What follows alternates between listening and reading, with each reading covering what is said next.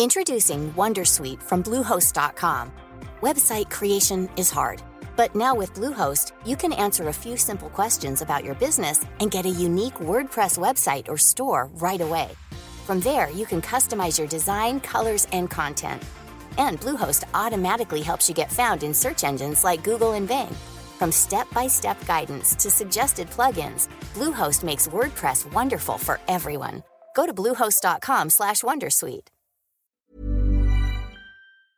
Los argentinos se han empobrecido en un 14% solo a lo largo del año 2023. Sus ingresos reales a día de hoy están por debajo de sus ingresos reales en el año 2008.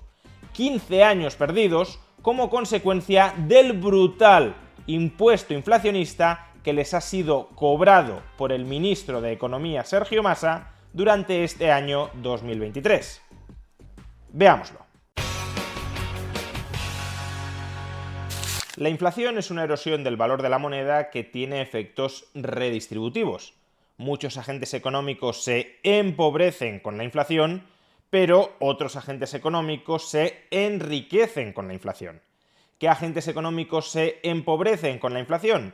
Pues aquellos cuyos ingresos no sean adaptables al nuevo valor de la moneda, al valor depreciado de la moneda, pero en cambio cuyos gastos sí se adapten al nuevo valor de la moneda. Por ejemplo, un trabajador al que no se le incrementa el salario nominal después de que la moneda en la que cobra ese salario se haya depreciado, pero que en cambio tenga gastos, por ejemplo la factura de la compra en el supermercado, que sí se han encarecido en términos nominales como consecuencia de la inflación. Ese trabajador cobrará lo mismo en términos nominales, pero gastará más en términos nominales, de modo que se está empobreciendo. Y por otro lado, ¿qué agentes económicos son los que se enriquecen con la inflación? Pues los que se ubican en una posición inversa a los anteriores, es decir, aquellos agentes económicos cuyos ingresos sí sean muy adaptables al nuevo valor de la moneda, al valor depreciado de la moneda, pero en cambio cuyos gastos no se adapten al nuevo valor de la moneda. Por ejemplo, si hay una empresa que es muy intensiva en trabajo, en salarios, y esa empresa es capaz de repercutir en precios el nuevo valor de la moneda, se ha depreciado la moneda, suben los precios en la magnitud en la que se ha depreciado la moneda, pero en cambio al mismo tiempo es capaz de evitar la revalorización de sus salarios, es decir, que a sus trabajadores les sigue pagando nominalmente lo mismo que antes, pues esa empresa se enriquecerá como consecuencia de la inflación. Sus ingresos nominales aumentan, ha subido los precios de lo que vende, sus gastos nominales no aumentan, sigue pagando los mismos salarios y por tanto sus beneficios nominales se expanden y se expanden sobreproporcionalmente al deterioro del valor de la moneda. Es decir, que no solo aumentan sus beneficios nominales, sino también sus beneficios reales. Otro ejemplo muy típico de agente económico que se enriquece con la inflación son los deudores. Los pagos nominales que han de hacer los deudores se mantienen fijos a pesar de que la moneda se haya depreciado. Y en cambio, si al mismo tiempo los ingresos nominales de esos deudores se incrementan, mis ingresos nominales están aumentando, mis gastos nominales vinculados con la deuda no están aumentando, mayores ingresos nominales, mismos gastos nominales, mayores ingresos netos nominales que crecen más que la inflación y que por tanto se revalorizan en términos reales y el principal deudor en toda la economía siempre es el Estado. Y por tanto, el principal beneficiario de la inflación en toda economía es el Estado.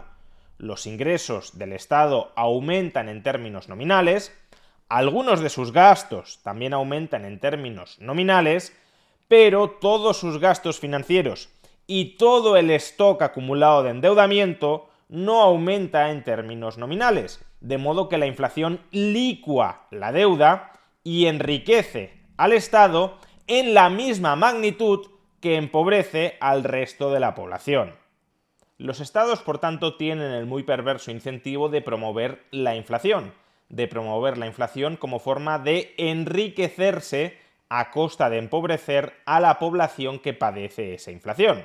De ahí que en ocasiones quepa describir la inflación como un impuesto que cobra el Estado a sus ciudadanos. Los tenedores de moneda y de deuda del Estado se empobrecen para que el Estado se enriquezca. Como digo, todos los estados tienen fuertes incentivos a recurrir a la inflación, pero no todos tienen la misma manga ancha, no todos abusan de la misma manera de la inflación. Y en este sentido, un caso extremo de abuso sistemático de la inflación para enriquecer al Estado y empobrecer a los ciudadanos ha sido en las últimas décadas Argentina.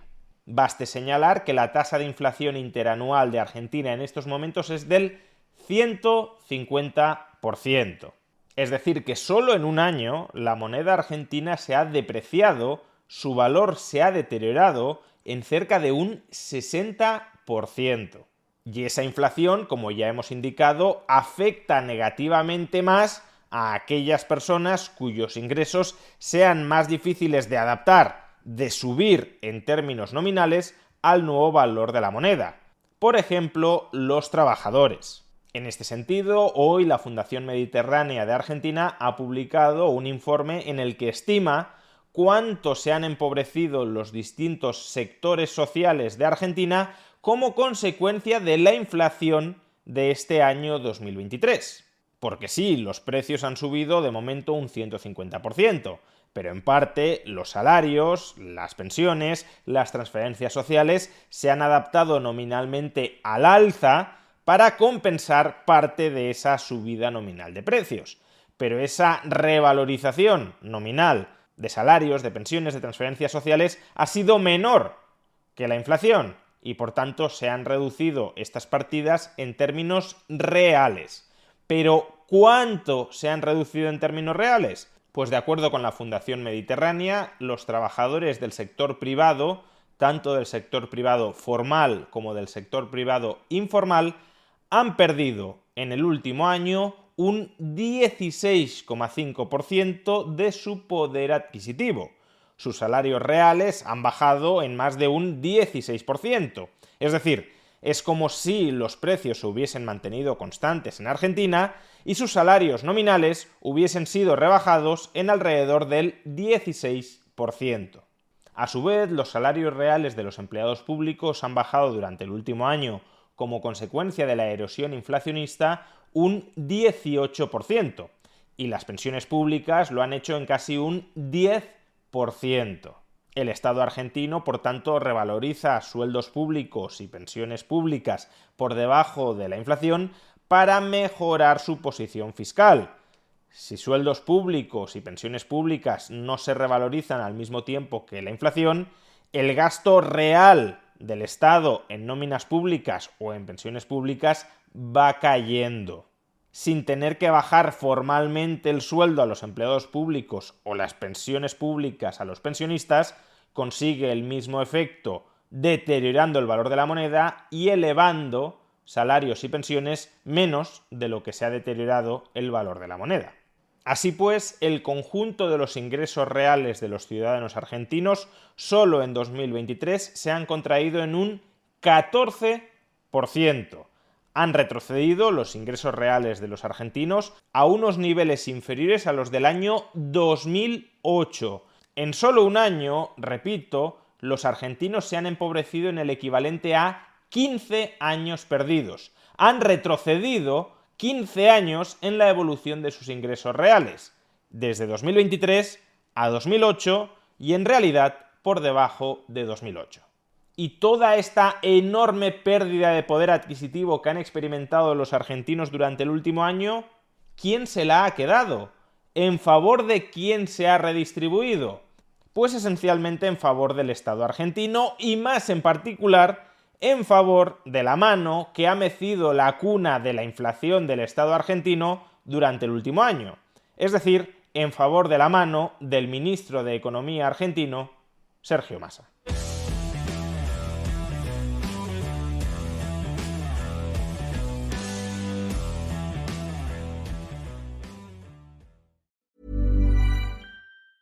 Tired of ads barging into your favorite news podcasts?